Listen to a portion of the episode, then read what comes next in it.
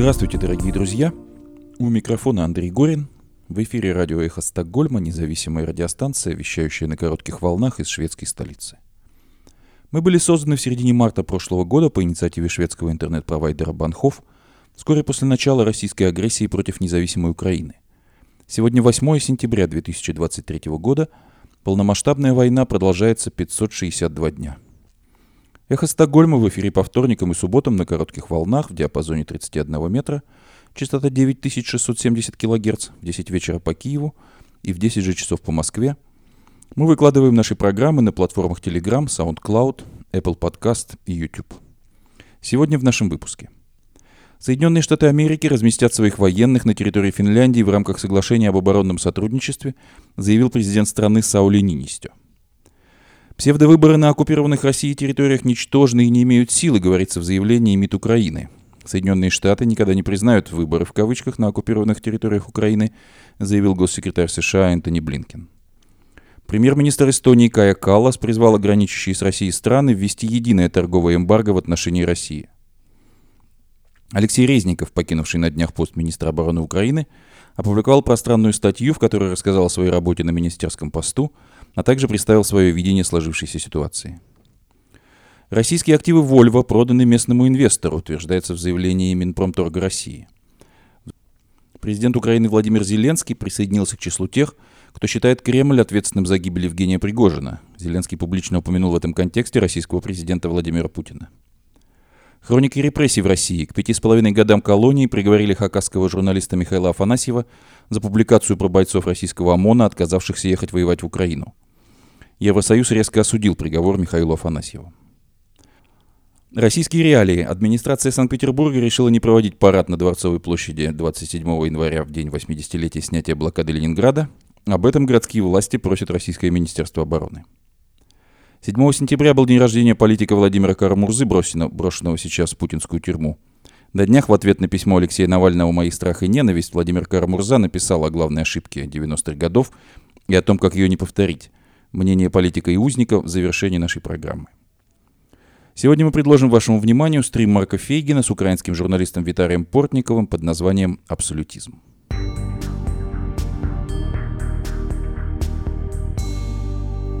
Соединенные Штаты Америки разместят своих военных на территории Финляндии в рамках соглашения об оборонном сотрудничестве, как заявил президент страны Саули Нинистё. Соглашение ведет к тому, что в Финляндии будет, по крайней мере, некоторое военное присутствие США, цитирует Нинистё издание Ильта Лехти. Также будет выделено место для базирования американских войск.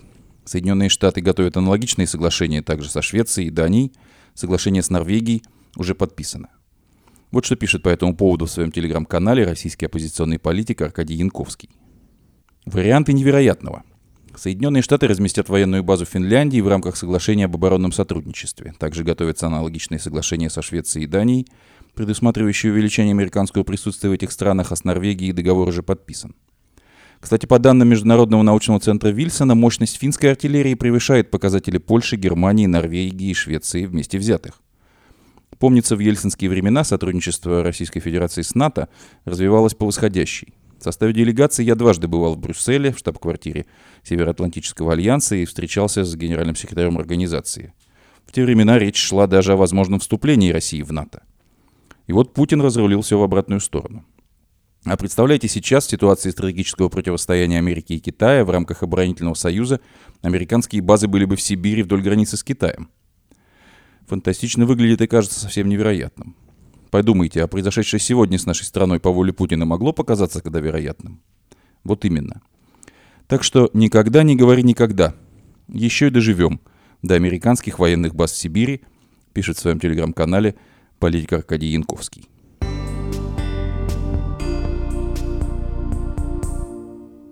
В российских регионах 8 сентября начинаются выборы, которые будут длиться три дня.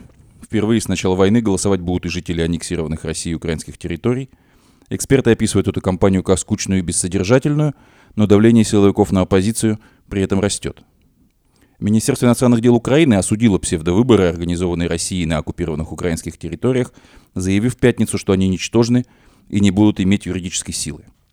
Российская Федерация объявила о проведении 8-10 сентября 2023 года так называемых выборов в местные оккупационные администрации на временно оккупированных частях территорий Донецкой, Луганской, Запорожской и Херсонской областей Украины, а также Автономной Республики Крым и города Севастополь, говорится в заявлении МИД Украины. Украинские указанные действия Российской Федерации грубо нарушают суверенитет и территориальную целостность Украины, законодательство Украины и нормы международного права, в частности Устав ООН.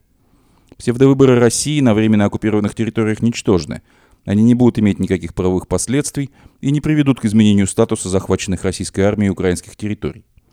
Организуя фейковые выборы в украинских областях и Крыму, Кремль продолжает делегитимизацию российской правовой системы. МИД Украины призывает международных партнеров осудить ничтожные и произвольные действия России – не признавать легитимность ни одной администрации, в кавычках, которая будет создана по итогам незаконных выборов, равно как и любые решения, которые будут ими приниматься. Лица, причастные к проведению этих псевдовыборов, включая власти РФ, представители оккупационных администраций и избирательных структур, должны быть привлечены к ответственности. Мы инициируем также наложение на них новых международных санкций. Соединенные Штаты Америки не признают фиктивные выборы, которые Россия проводит на оккупированных территориях Украины, заявил госсекретарь США Энтони Блинкен. Проводимые Россией эффективные выборы на оккупированных территориях Украины являются нелегитимными и противоречат уставу ООН. Соединенные Штаты никогда не признают претензии России на любую суверенную территорию Украины. Мы будем поддерживать Украину столько, сколько потребуется, написал Антони Блинкин в Твиттере.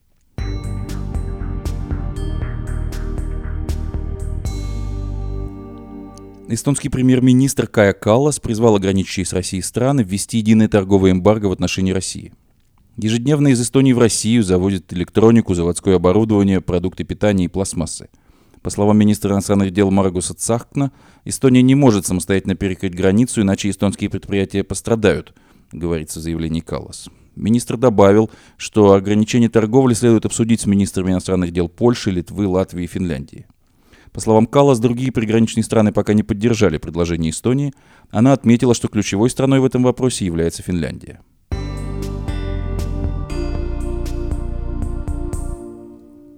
Алексей Резников, покинувший на днях пост министра обороны Украины, опубликовал в британской газете «Гардиан» пространную статью, в которой рассказал о своих делах на министерском посту в преддверии и в ходе войны, а также представил свое видение сложившейся ситуации.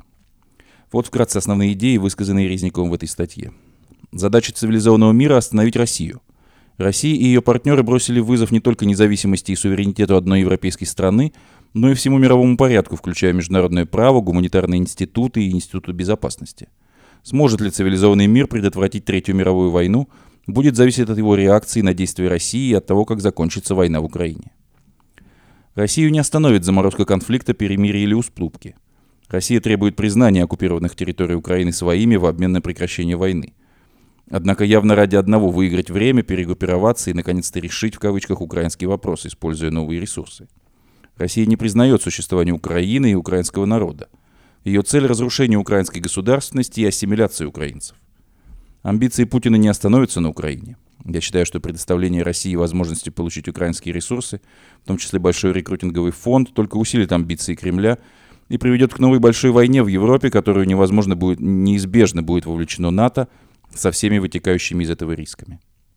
Решительность Запада сможет предотвратить ядерную угрозу со стороны России – Пока война продолжается, необходимо как можно скорее разработать и утвердить международную стратегию по минимизации рисков применения российского ядерного оружия и распространения российских ядерных технологий в другие страны.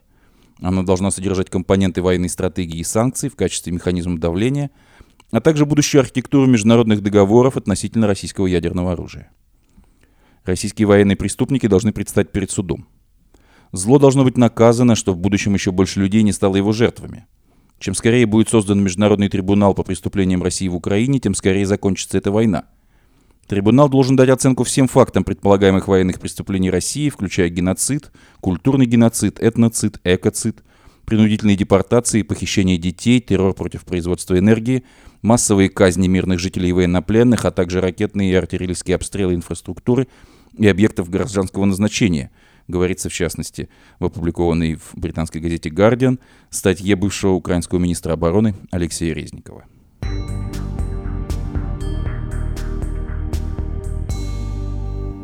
Российские активы Volvo проданы местному инвестору, утверждает Минпромторг России. Активы автоконцерна Volvo в России были переданы российскому инвестору, сообщили Интерфаксу в пресс-службе Министерства промышленности и торговли. После начала войны в Украине уже в феврале 2022 года концерн Volvo приостановил продажи и производство автомобилей в России. В Калуге на тот момент выпускали грузовики Volvo. Сам шведский автопроизводитель, принадлежащий в настоящее время китайской Гиле Volvo Car, в пятницу не объявлял о продаже своих активов. Сообщение российского министерства пришло на фоне проблем, возникших у иностранных инвесторов с властями России, когда они пытались продать свой бизнес и покинуть страну. Минпромторгом России совместно с новым собственником также определен отечественный партнер для дальнейшего развития производства на Калужской площадке концерна Volvo, заявили в Минпромторге России. Что это за новый собственник, министерство не уточняет. 10 июля белорусский премьер Роман Головченко говорил, что его страна готова приобрести автозавод Volvo в Калуге – он сказал об этом российскому премьер-министру Михаилу Мишустину. Дело в том, что туда уже есть целый ряд инвесторов, стучится в Минпромторг, ответил на это Мишустин. Грузовики шведской марки выпускались на заводе Volvo Trucks в Калуге. Как пишет Интерфакс, российские активы концерна – это цеха сварки и окраски кабин, а также сборка грузовиков на 15 тысяч единиц техники в год и 4 сервисных центра в разных городах России. Завод Volvo Trucks в довоенном 2021 году реализовал 5692 новых грузовика, и тогда продажи выросли более чем на треть по сравнению с 2020 годом.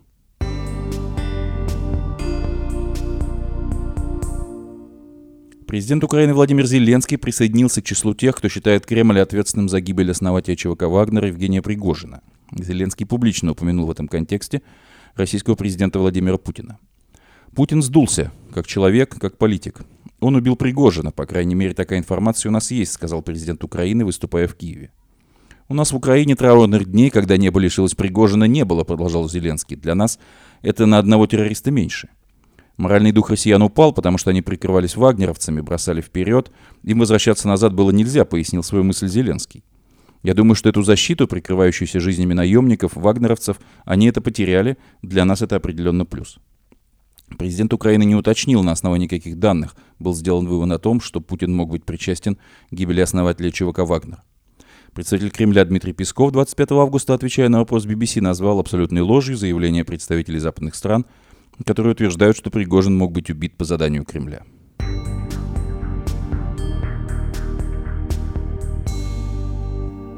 Хроники репрессий в России. К пяти с половиной годам колонии приговорили хакасского журналиста Михаила Афанасьева за публикацию про бойцов ОМОНа, отказавшихся ехать воевать в Украину. Российский суд признал его виновным в распространении фейков об армии, несмотря на то, что почти все данные из текста журналиста были подтверждены свидетелями обвинения. Афанасьева задержали через 9 дней после публикации материала «Отказники» 13 апреля 2022 года – Михаил Афанасьев не признавал свою вину и настаивает на том, что его статья полностью основана на проверенных источниках с места событий. Закон о СМИ обязывает его хранить конфиденциальных источников, поэтому он отказывается раскрыть имена сотрудников ООН, которые поделились с ним сведениями, пишут правозащитники. Мне до всего в Хакасии есть дело, потому что я журналист, и каждый человек мой ближний. Я пришел в журналистику не для того, чтобы отводить глаза от справедливости, говорил Михаил Афанасьев в суде. Михаил Афанасьев – двукратный лауреат премии Сахарова за журналистику как поступок, а также первый иностранный лауреат премии Клуба публицистов Швеции. Евросоюз резко осудил приговор Михаилу Афанасьеву, обвиненному в так называемых фейках по российскую армию. Это вопиющее нарушение свободы СМИ в русле кремлевской цензуры военного времени. ЕС поддерживает российские независимые СМИ, написал в телеграм-канале пресс-секретарь ЕС по иностранным делам и политике безопасности Петр Стану.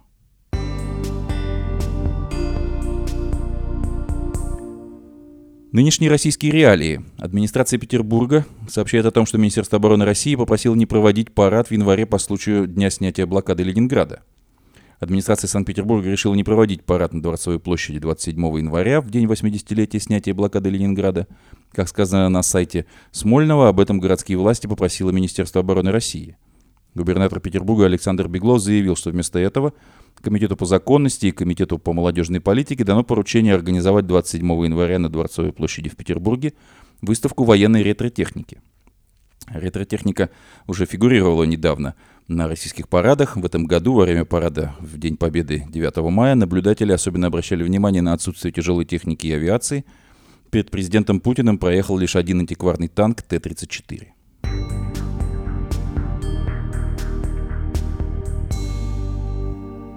7 7 сентября, день рождения политика Владимира Карамурзы, брошенного сейчас в путинскую тюрьму. За несколько дней до дня рождения Карамурзу беззаконно этапировали из Москвы в СИЗО номер один Омска, не дожидаясь рассмотрения кассации на приговор. На днях в ответ на письмо Алексея Навального «Мои страх и ненависть» Владимир Карамурза написал о главной ошибке 90-х годов и о том, как ее не повторить. Мнение политика и узника мы предложим вашему вниманию в завершении нашей программы.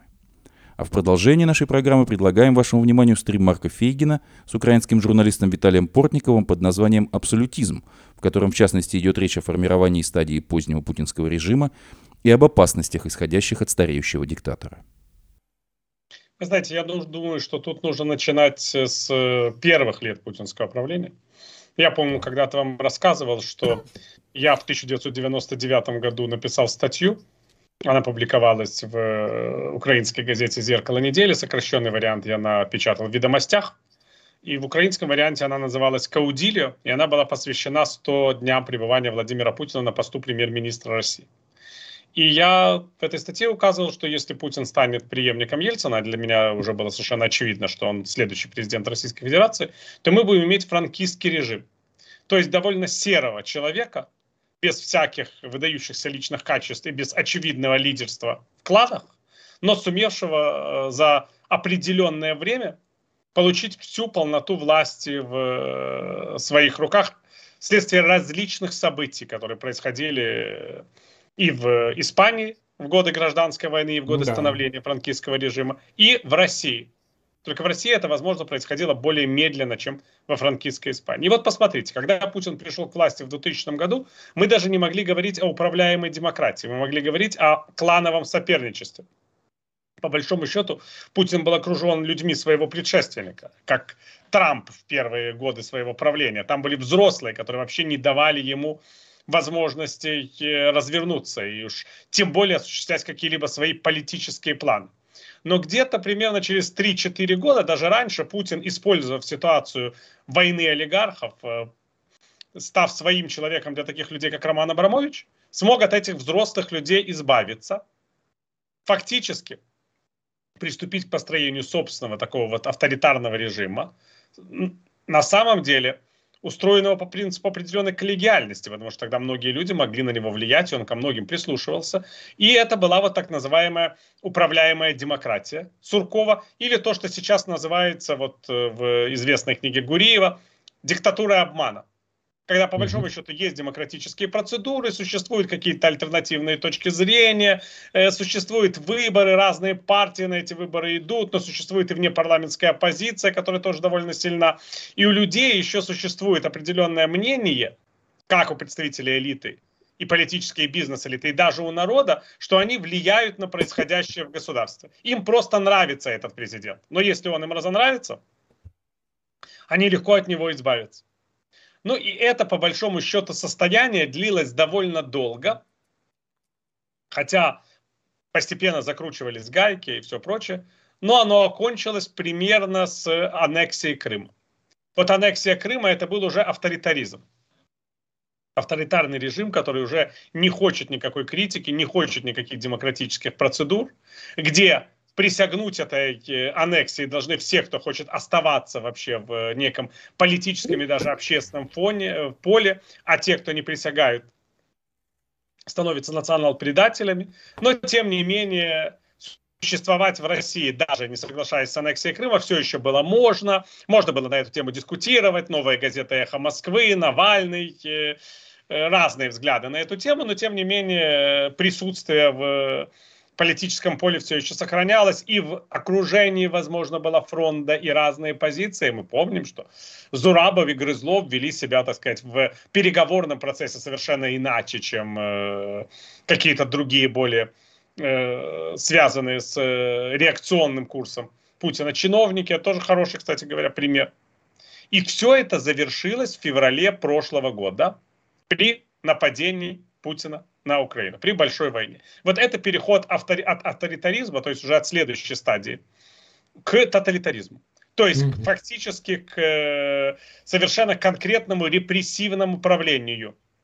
Репрессивное правление, когда уничтожаются даже декорации другого мнения, когда люди, выступающие просто с противоположным представлением о том, что должно происходить, получают 25-летние тюремные сроки, угу. Когда, в принципе, изгоняется вся оппозиция, собственно, что мне вам рассказывать? Вы это на своем, собственном жизненном да.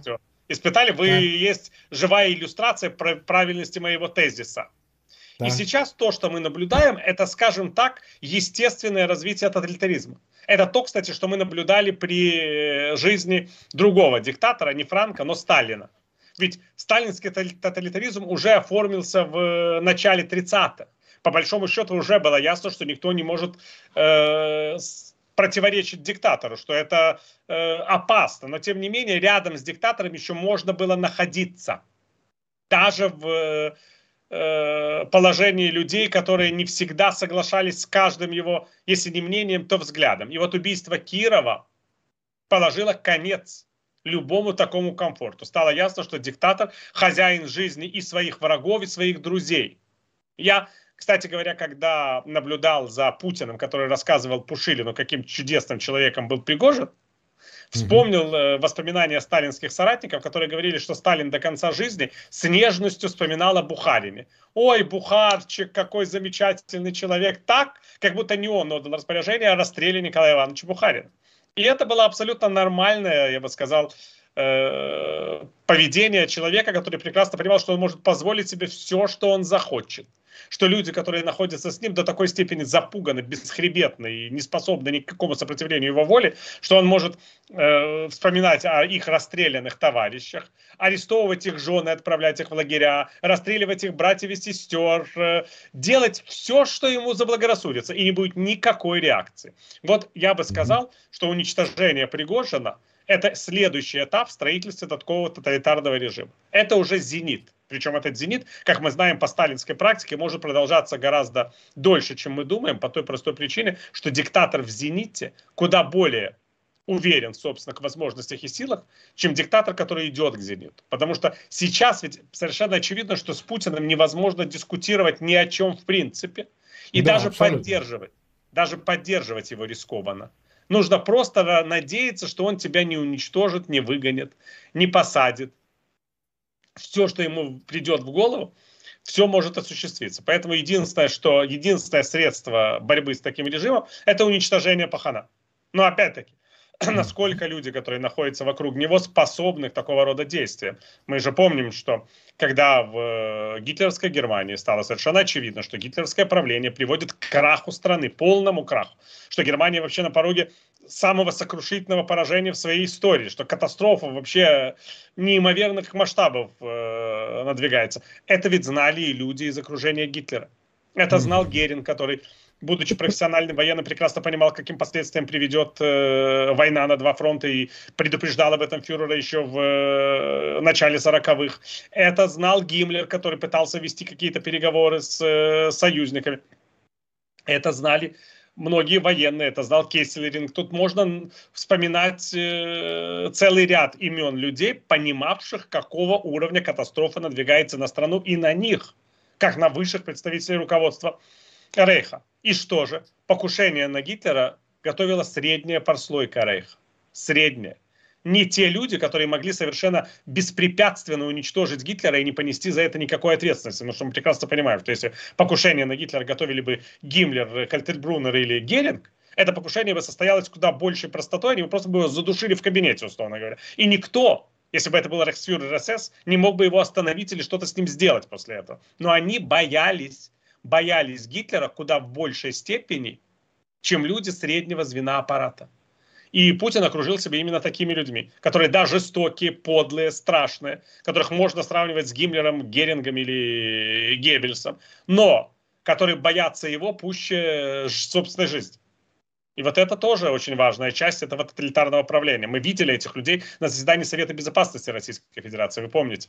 И они там да. просто мямлили. И опять-таки мы с вами знаем многих из этих людей многие годы. Они превратились все в какие-то тени себя практически никто из них не способен ни к какому высказыванию собственных реальных взглядов. Они просто функции больше, не политики. Даже не политики авторитарного режима. Есть да. же еще один момент. Это то, во что превратилась национальная гвардия и внутренние войска. То есть, как Лукашенко да. когда-то, перед восстанием 2020 года, он себя обезопасил от возможности какой-либо народной реакции на свои действия. Если представить себе даже условно, что россияне выйдут на улицы, им придется иметь дело с э, до зубов вооруженным и огромным силовым аппаратом опричников Путина. Этих mm-hmm. людей не видно просто по той причине, что большинство граждан Российской Федерации поддерживает ту политику, которую проводит президент России сегодня, я имею в виду внешнюю политику, а внутренняя политика, социальное положение еще не столь плачевно, чтобы против них протестовать. Но даже если мы представим такой протест, мы можем уже сказать, что победителем в этом противостоянии с русским народом будет президент России.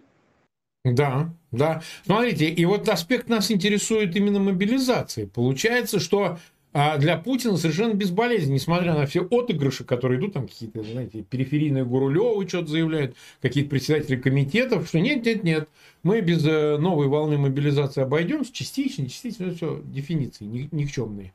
Это будут какие-то контрактники. Мы вот из э, стран Центральной Азии, так сказать, э, собираемся гастарбайтеров еще и под э, предлогом возможности получения второго гражданства контрактовать и отправлять на войну в Украину. Но по этой логике, если вот основываться на ваших выводах, тогда она точно будет, потому что ему нечего бояться.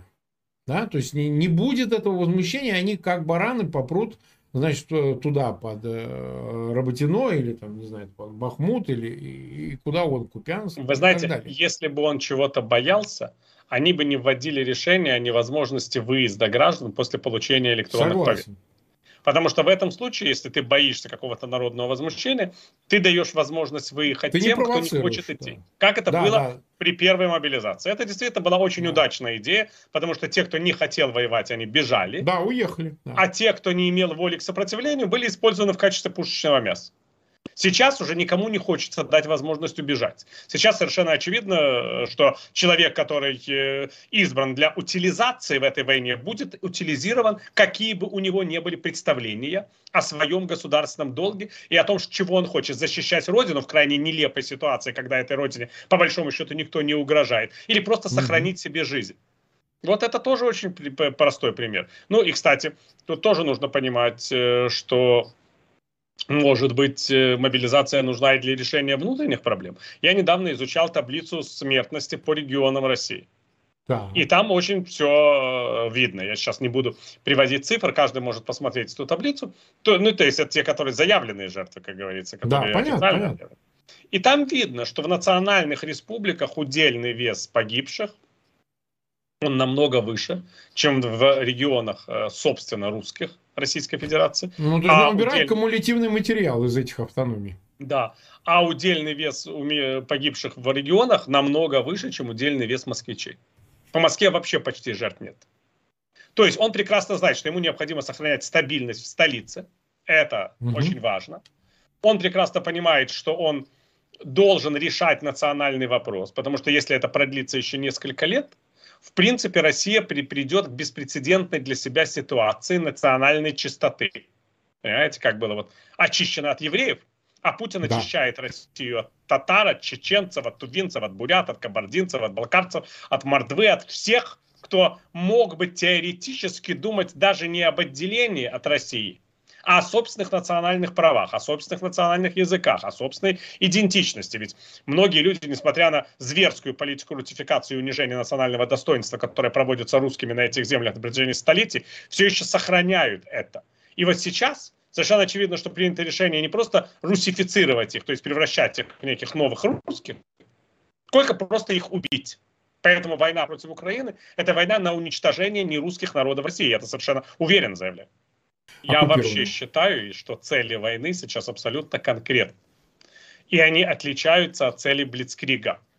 То есть mm-hmm. целью Блицкрига была оккупация э, восточных и южных регионов Украины с присоединением их к России и замена в Киеве правительства легитимного на марионеточное, которое бы mm-hmm. привело Украину в так называемое союзное государство с Россией и Беларусью, которое в будущем стало бы просто одной большой Россией.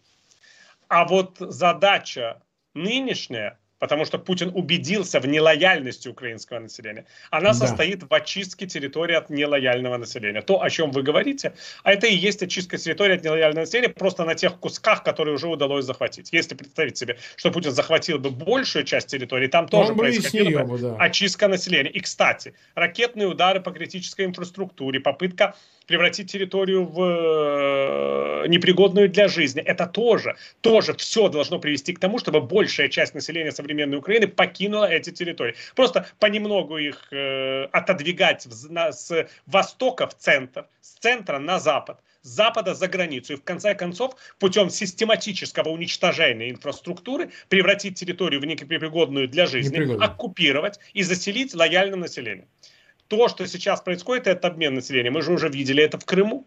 По большому счету, да, из Крыма, да. возможно, население не изгонялось в такой э, в таком количестве, как из восточных регионов и южных регионов нашей страны. Но уехали многие люди просто после оккупации 2014 года. Но при этом в Крым поощрялось переселение э, русских из периферийных регионов Российской Федерации. То есть делать все то, что и Екатерина II, и Сталин делали после выселения крымских татар, после, двух, после аннексии Крыма э, Екатерины и после выселения крымских татар в, после Второй мировой войны, предпринимались подобные действия. Сейчас это вновь повторяется. То есть очень важно то население, которое имеет политический опыт жизни в Украинской ССР и независимой Украины, даже если это этнические русские, размыть населением, которое привыкло к покорности и которое точно будет не готова ни к каким акциям протеста против существующей власти. Но еще раз повторюсь, это не какие-то эпизодические вещи.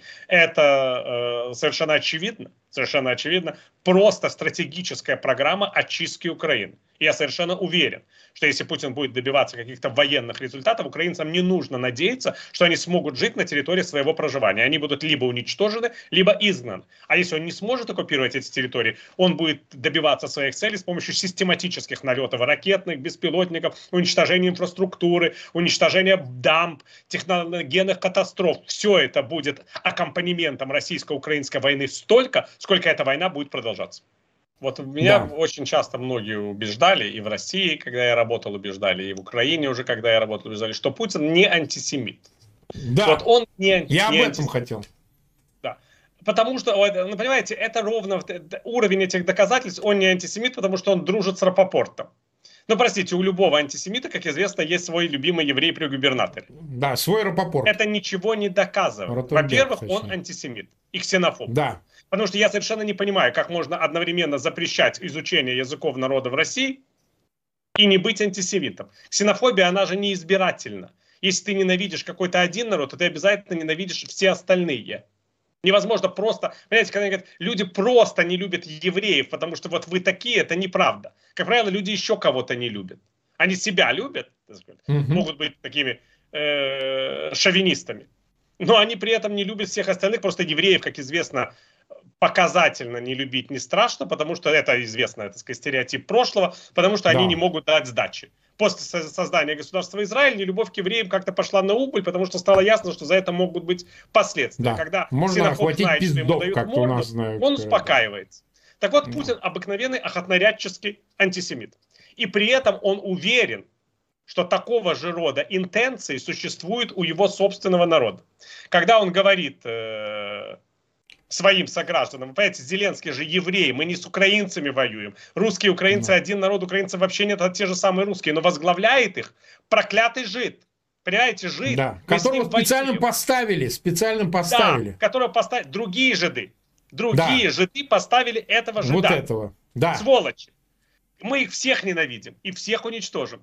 Э, а вообще я большой друг Израиля и всего остального. Да, да это да, понятно. Да. Это, так сказать, в качестве гарнира. Вот это суть мировоззрения, суть черносотенного мировоззрения. И он все время на этом на это педалирует. И, кстати, это он во многом, в надежде какой-то, это еще и отсылает украинцам. Да, вот вы что, над вами жид командует. Над, вот да, вот это вот над вами стоит, а между прочим, перед этим над вами тоже стоял Вальцман. Вот Петр Порошенко, да, он не еврей. Да, да. Но да. они же его тоже объявляли Вальцманом, искали какие-то еврейские корни Арсений Яценюк, когда был премьер-министром после Майдана, он не еврей. Ну вот так получилось, это такое несчастье у людей. Но они не евреи, не повезло им.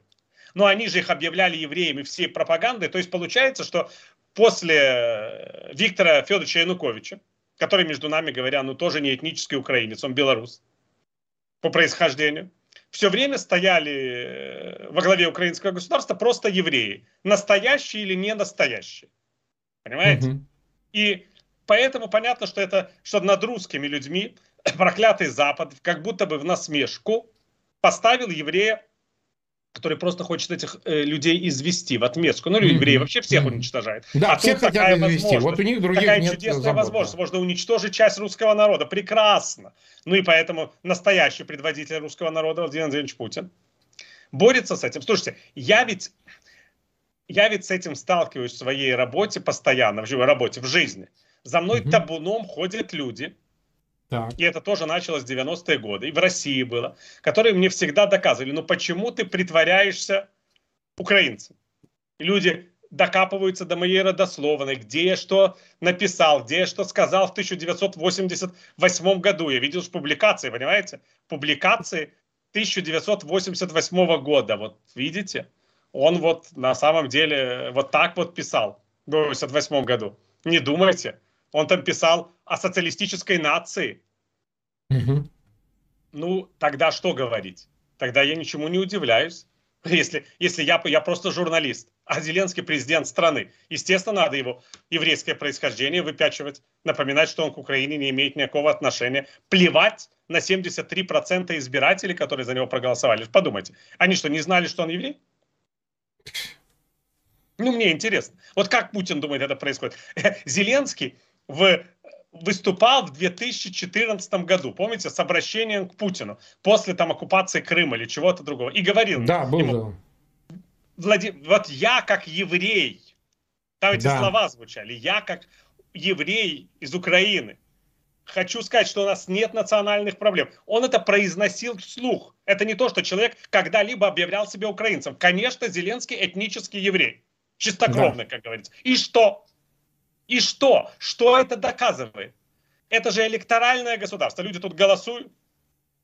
Ну, их это не беспокоило, как говорится. Не беспокоило просто потому, что люди разных национальностей уже э, не раз работали в украинских правительственных структурах за время независимости, что вот тот государственный антисемитизм и ксенофобия, которые господствовали в Украинской ССР, как оказалось, насаждались русскими.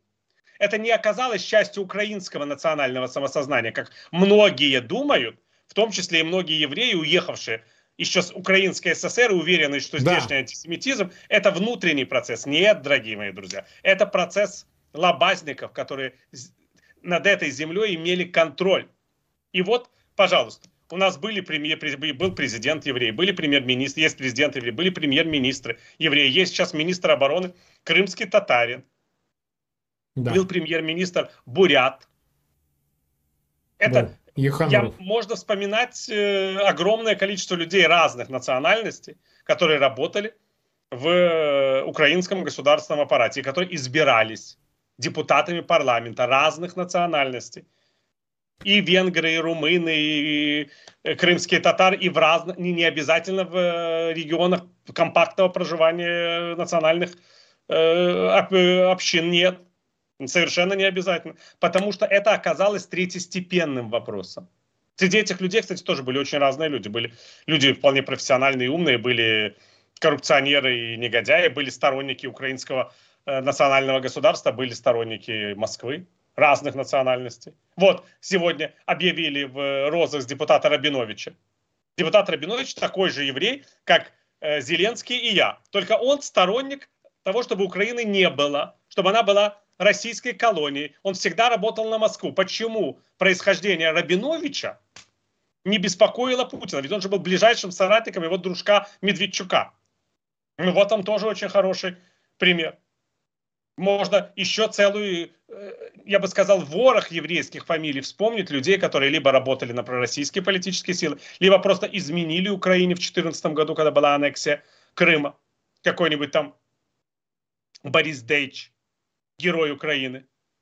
Украинский еврей, уроженец э, закарпатского села Солотвина и бывший председатель Верховного Совета Автономной Республики Крым. Да. Ну и что?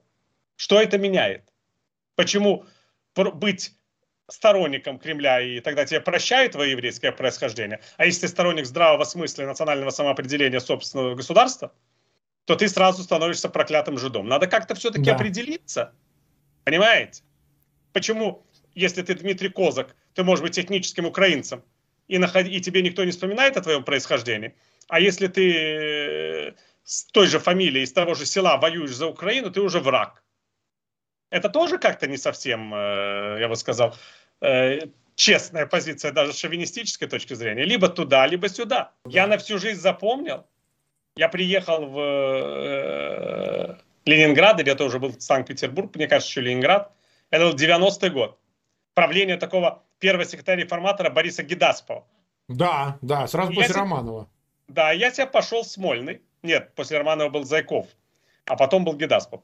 Наверное. Я пошел в Смольный, просто там гуляю по коридорам Смольного, думаю, что надо с кем-то поговорить, еще у кого-то взять интервью. И тут такая женщина, перманент, угу. и она мне говорит, молодой человек, что вы гуляете? Я говорю, ну я корреспондент из Киева, из газеты э, «Молодь Украины», приехал писать репортажи о перестроечном Ленинграде. Она говорит, зайдите ко мне в кабинет, я секретарь Ленинградского обкома по идеологии. Ну, я иду за ее перманентом, она меня усаживает напротив и говорит, вы понимаете, молодой человек, вот вы корреспондент молодежной газеты, вы объясняете своим читателям в Украине, на Украине, конечно, что это все еврейский заговор. Эту перестройку придумали евреи. Вот посмотрите. И она берет листик, у нее там все фамилии записаны. И это с псевдонимами, если есть псевдонимы. Это вообще Рабинович, это Каплер, а это еще кто-то, все они окружают Горбачева, он тоже такой человек, как бы, да, это его не жена поймешь. не русская. А, и, в общем, она все это мне объясняет, все это просто евреи хотят уничтожить нашу матушку России, все, я понял, сказал, большое спасибо. Приезжаю в Москву, там Борис Вениаминович Гедаспов дает пресс-конференцию, и я спрашиваю у него, это было штаб по центральному телевидению, а вот мне такое говорила ваша секретарь обкома, это как вообще, позиция вашей партийной организации? И он говорит, это больше, чем преступление, это ошибка. Но он же был академик, он знал, как выходить из ситуации. Но потом очень на меня обижался. Я говорю, а что вы обижаетесь? У вас антисемитская партийная организация. Вы просто бандитов возглавляете. Чего вы обижаетесь? Сделайте с ними что-нибудь. Но я понял, что это, в общем, у них было так. Если это было в обкоме партии. Представьте себе, что было в этом управлении Патрушева. Поэтому Патрушев и свихнулся, в конце концов, и гадает там на этой, на, пе, на печени зубра. Да-да-да, да-да-да. А вы помните 67-й год, как рассказывали там наши отцы, какое было бешенство в Советском Союзе, когда израильская армия разгромила О, армия да, да, мне отец советскую военную технику. Ведь да, они же отыгрывались да. на советских евреях. Они же Именно готовы, так. как вы да. подсмели победить, вам нужно было вообще в гроб ложиться и умирать, да. а вы сволочи, которые всю так войну были в Ташкенте. В Ташкенте, в Ташкенте. А, оказывается, уничтожили все наши дружественные армии, все наши танки и самолеты. Сволочи! Там мы инструкторов вы... побили в 68-м, да. да, ну, конечно. Да, да, да. Инструкторов. И это, кстати, это же на самом деле 67 год, это момент вообще рождения национального самосознания советского еврейства, потому что все люди, которые тогда были еврейское происхождение в Советском Союзе, были горды и радовались поражению советских инструкторов и просоветских сил это раз и навсегда разделило евреев и остальной советский народ. Именно 67 год, больше, чем любое другое событие. Но это же вот было ровно то же самое, что происходит сейчас. Как они да. смеют, смеют, мы решили их убить, а они вместо того, чтобы убиться сами, нас убивают. Кто вы такие? Как можно вообще стрелять в русского человека из ружья? Нельзя? Да. Русский человек, он святой? Его послали вас убивать, значит, не мешайте. Не да, мешайте, не мешайте, помогайте, даже помогайте. Да, совершенно вот. Э, значит, э, смотрите, Виталий, вот подытоживая, возвращаясь к теме, которую мы обозначили, абсолютизм. Э, игла в яйце Кощеева. Это сама война или что-то есть еще? Или он доживет, как и Сталин, упадет с сули там и как... Я все-таки не очень уверен, что это абсолютизм. Абсолютизм все же у Екатерины II. Это абсолютизм, потому что ну, это некая власть, мы которая, зиждется, придаем, да. которая зиждется на консенсусе элит. Ты выступаешь э, абсолютистским правителем, да, вот. Потому что элиты хотят такой модели власти. А здесь никто элит не спрашивал. Это узурпация, по большому счету. Угу. Самое настоящее. Узурпация абсо- неограниченной власти. Поэтому это все же диктатура жестокости И вот тут опять-таки просто, что будет дальше с этой диктатурой, зависит от силы аппарата э, силового и от того, насколько он, э, в принципе, будет удовлетворять э, весь этот аппарат с точки зрения эффективности своей, своей способности его, гарантировать его безопасность и благополучие, хотя бы в тех рамках, которые он сам задал. Потому что если окажется, что это в принципе невозможно, может произойти... То есть ничего ведь другого, кроме переворота, уже быть не может, мы же понимаем, да? Его власть да, может остановить только пуля. Пуля вот. или его смерть? Его смерть, ну, люди Ну да, смертны. физическая смерть или гибель. Я имею в виду смерть естественная да, да. или гибель. Все остальное, то есть представить себе, что, ой, Владимир Владимирович, давайте вы передадите власть Патрушеву-младшему, а сами... А сами на, на пенсию рабство Нет, он точно знает, что он долго на пенсии не проживет. Что Патрушев-младший его выдаст в Гаагу за какой-то несчастный газопровод. Он же знает этих людей всех. Ну, да. И он знает, кстати, опыт Бориса Николаевича Ельцина, который как передал ему власть, конечно, безопасность имел, но на политические процессы перестал влиять Абсолютно. полностью через пару лет, да? Полностью. Он не хочет быть таким пенсионером. Я уверен, что он хочет умереть в должности президента, но тут опять-таки ему 70 лет. Он полон жажды. 72 в этом году, 72. 72 в да, этом году. Да. Э, исторических свершений. Эти исторические свершения можно сделать только в ближайшие годы, потому что он стареет, драхлеет. Это, кстати, то же самое, что связано сейчас с другим человеком, Си Цзиньпином. Тоже неограниченная mm-hmm. власть почти тоже за 70, тоже полон жажды исторических свершений. И тоже, понимаете, у демократических политиков они всегда знают, 8 лет, и я ушел, надо за эти 8 лет исполнить свою программу. Эти всегда считали, что они будут править вечно, но теперь, когда они смотрят вперед, у них там впереди смерть. Значит, вечно не будет. Поэтому они суетятся. Вот это самое опасное, что сейчас есть, это их суетливость перед неизбежностью физической смерти. Что мало осталось времени для того, чтобы добиться исполнения того, что они запланировали. Вот это очень опасно.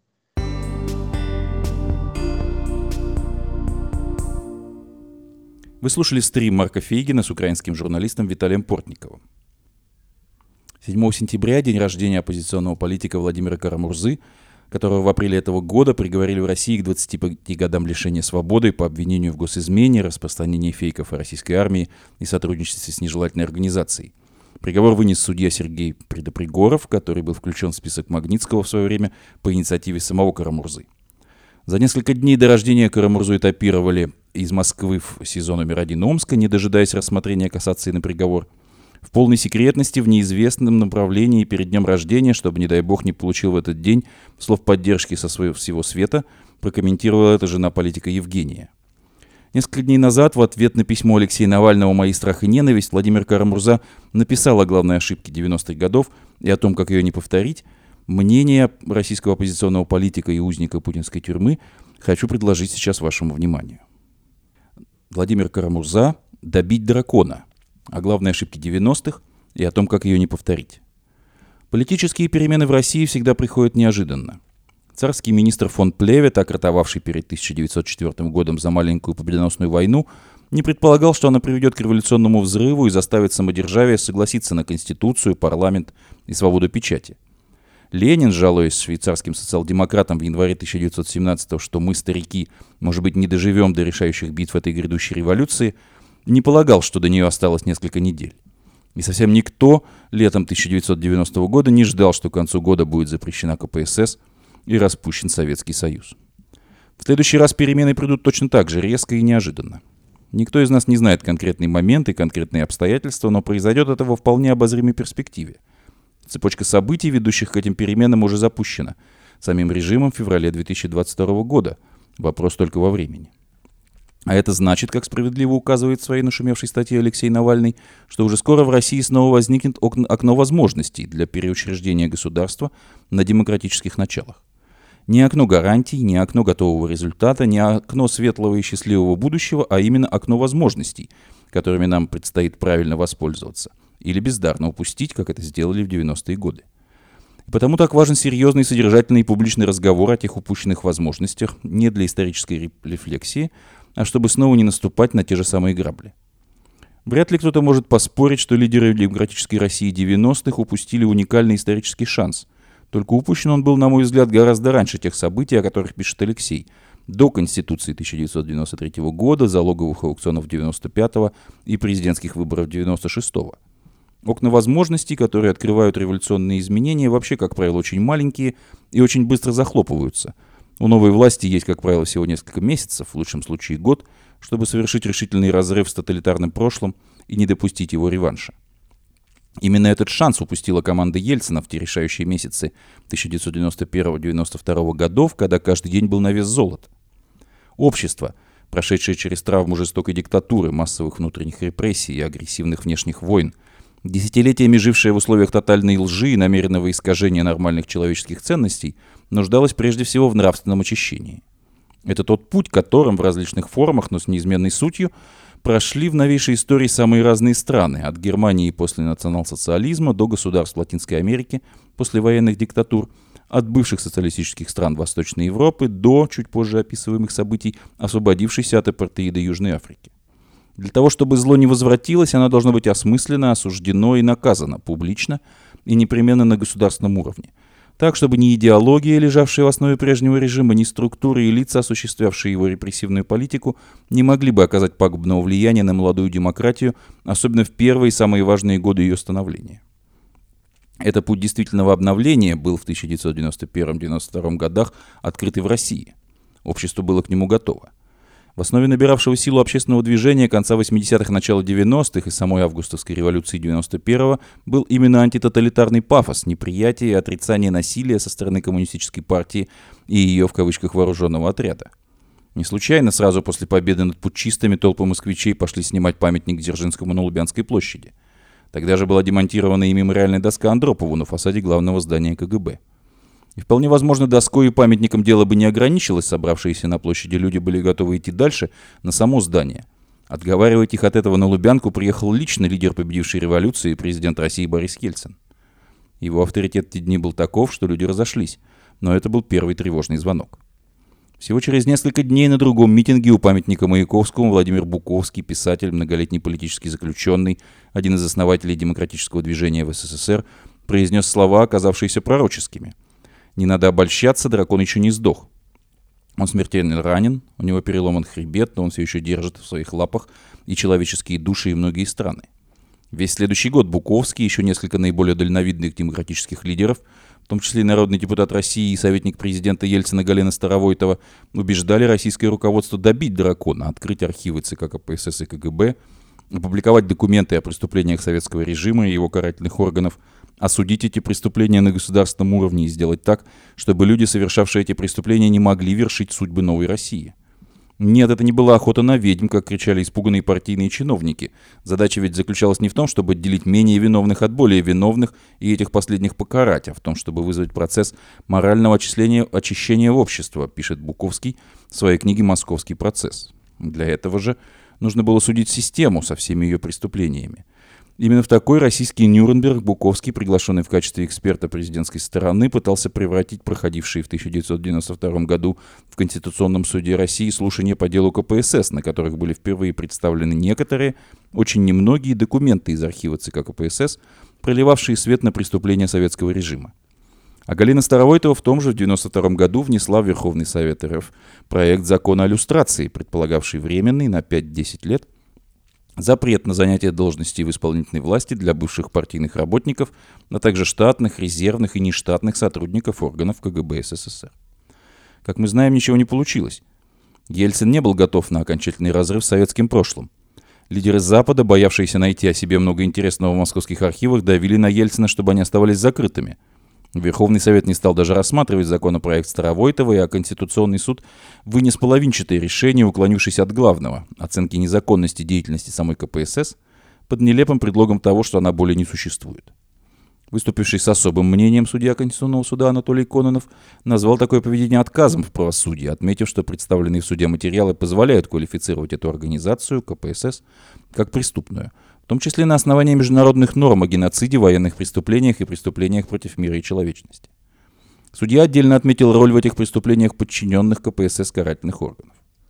Но никаких официальных выводов в отношении этих органов сделано не было. Архивы, по большей части, так и остались закрытыми. КГБ отделался косметическим, даже не ремонтом, а переоформлением фасада. а люди, принимавшие непосредственное участие в репрессиях, оказались на руководящих постах с первых же дней демократической России. В декабре 1991 года в должности председателя Верховного суда РФ был утвержден Вячеслав Лебедев, еще недавно выносивший приговоры по политическим статьям.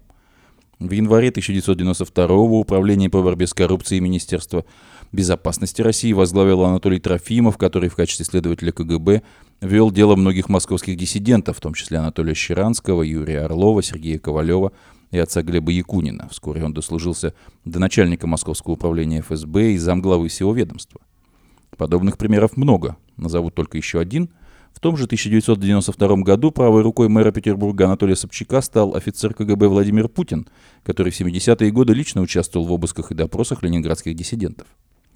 Смотрите, это ведь как с раненым зверем. Если вы его не добили, он бросится на вас, предупреждал Буковский ельцинское окружение, улетая из Москвы после неудачи своих попыток. Чудовищные преступления советской системы и ее карательных органов так и не получили ни нравственной, ни правовой оценки со стороны российского государства. Повторюсь, если зло не осмысленно, не осуждено и не наказано, оно обязательно возвращается. 20 декабря 1999 года, за 11 дней до своего переезда в Кремль, премьер-министр Владимир Путин открыл на Лубянке восстановленную мемориальную доску Андропову, ту самую, которая была снята в августе 1991 Мы не имеем права повторить эту ошибку – когда окно возможностей откроется в следующий раз. Все архивы должны быть открыты и опубликованы. Все преступления как советского, так и путинского режима должны получить должную оценку на государственном уровне. Все структуры, причастные к этим преступлениям, в первую очередь ФСБ, должны быть ликвидированы, а люди, которые эти преступления совершали, должны понести ответственность перед законом. Те, кто служил проводниками репрессивной политики, должны быть лишены права занимать государственные посты. И это не охота на ведьм, как снова будут кричать некоторые нынешние чиновники – а необходимая защита от нового авторитарного реванша. А говорю отдельно, хотя это само собой разумеется, для расследования военных преступлений и преступлений против человечности, совершенных путинским режимом в ходе агрессии против Украины, необходимо создать международный трибунал по образцу аналогичных по бывшей Югославии и Руанде, которому должны быть переданы все подозреваемые вне зависимости от званий и должностей. Только так в полной мере осмыслив и осудив эти преступления, Россия сможет по-настоящему освободиться от груза прошлого и пойти вперед к созданию свободного и современного государства на основе права и общечеловеческих ценностей. Чтобы никогда снова не заходить на этот порочный круг, и чтобы следующему поколению российских политиков уже не пришлось вести подобных дискуссий между Владимирской колонией и московской тюрьмой. «Верю, справимся», пишет в своей статье «Добить дракона» российский оппозиционный политик и публицист Владимир Кармурза, находящийся в заключении в путинской тюрьме. На этом наша сегодняшняя программа подошла к концу. Напомню, что «Эхо Стокгольма» в эфире по вторникам и субботам на коротких волнах в диапазоне 31 метра, частота 9670 кГц, 10 вечера по Киеву и в 10 же часов по Москве. Мы выкладываем наши программы на платформах Telegram, SoundCloud, Apple Podcast и YouTube. Всего вам доброго. До новых встреч в эфире. С вами был Андрей Горин. До свидания. Старики управляют миром, Суетятся, как злые мыши, Им по справке, выданной МИДом, От семидесяти и выше. Откружили в боях и в вальсах, Отмолили годам продления, И в сведенных подагрой пальцах крепко держат бразды правления.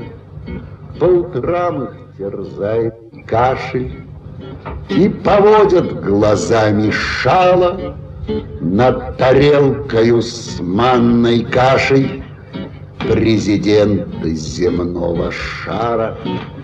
Старики управляют миром, Где обличья подобны маскам, Пахнут весны яичным мылом, Пахнут зимы конфарным маслом. В этом мире ни слов, ни сути, В этом мире ни слез, ни крови, И уж наши с тобою судьбы Не играют и вовсе роли. Поважнее, где рваться минам, Поважнее, где быть границам. Старики управляют миром, Только им по ночам не спится. А девчонка гуляет с милым, А в лесу раскричалась птица, Старики управляют миром, Только и по ночам не спится. А в саду набухает зависть, А мальчишки трубят по коням, И острее, чем совесть, зависть Старикам не дает покоя. Грозный счет покоренным милям Отчеркнет пожелтевший ноготь. Старики управляют миром, А вот сладить со сном не могут.